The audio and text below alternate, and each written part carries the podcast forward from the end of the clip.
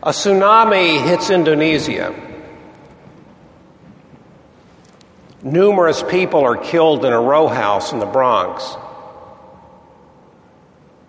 Seven folks, two students and two adults, killed in a bus accident on the way to play baseball in Florida from a Christian school. Tornadoes level homes and even a church in Florida. Tragedy, trauma, strike. What do you mean? What does it mean? And how does it affect your spiritual life? Even here on this campus, we've been spared major injury, for which I am thankful. But in our midst is most certainly a playing out of the difficulties and traumas of life, the onset of disease, the acting out of an adolescent or child, interpersonal hurt or conflict, deaths of relatives and parents, even storms, once of summer, once of ice, that knocked out power to the seminary. In the blame game, so popular since since Adam and Eve, the tendency is to find fault with those who have been affected by the tragedy. The Florida church was leveled because it was preaching false doctrine, for instance. Or, as was reported by our Board for Human Care Ministries, people going to Indonesia saying that it was hit primarily as a punishment for being non Christian. Disease comes to you as a punishment from God. Your adolescent is struggling because you're not a good enough parent. Uh, using the blame game, I wonder what sins we committed for having our power shut down. Maybe we were too liberal or conservative or something.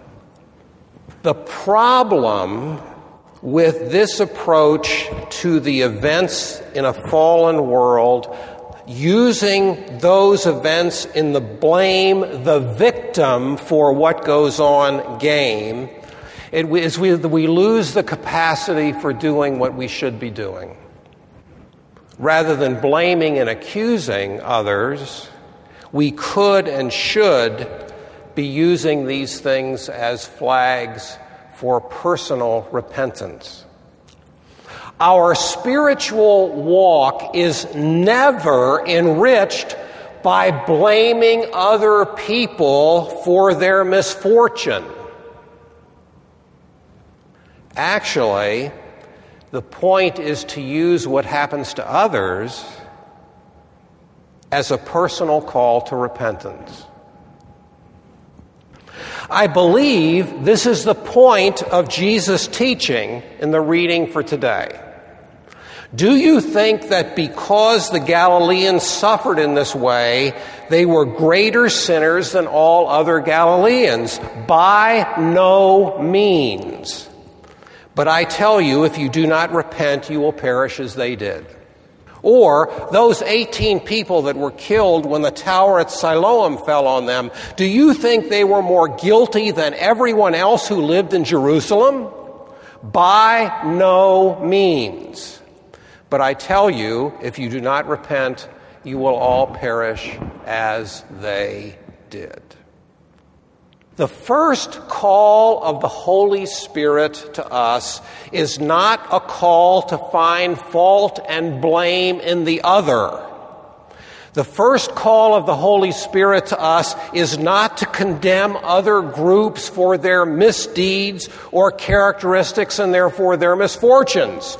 In short, the first call of the Holy Spirit is not to discern the difficulties outside of ourselves. The first call is rather to use that which is outside of ourselves to bring us to personal discernment, to personal repentance, to a personal trip to the cross. The tragedy of another brings me to repentance.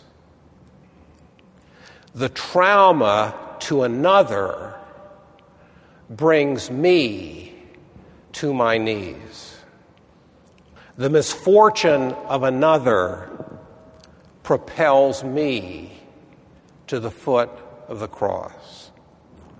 For it is in the arrogance of spiritual one up personship that is the point of Jesus' words to his audience in Luke and to us today.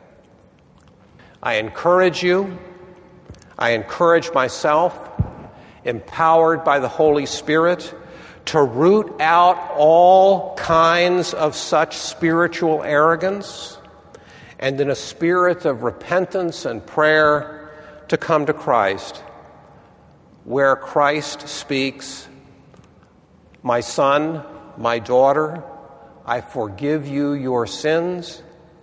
I love you with an everlasting love.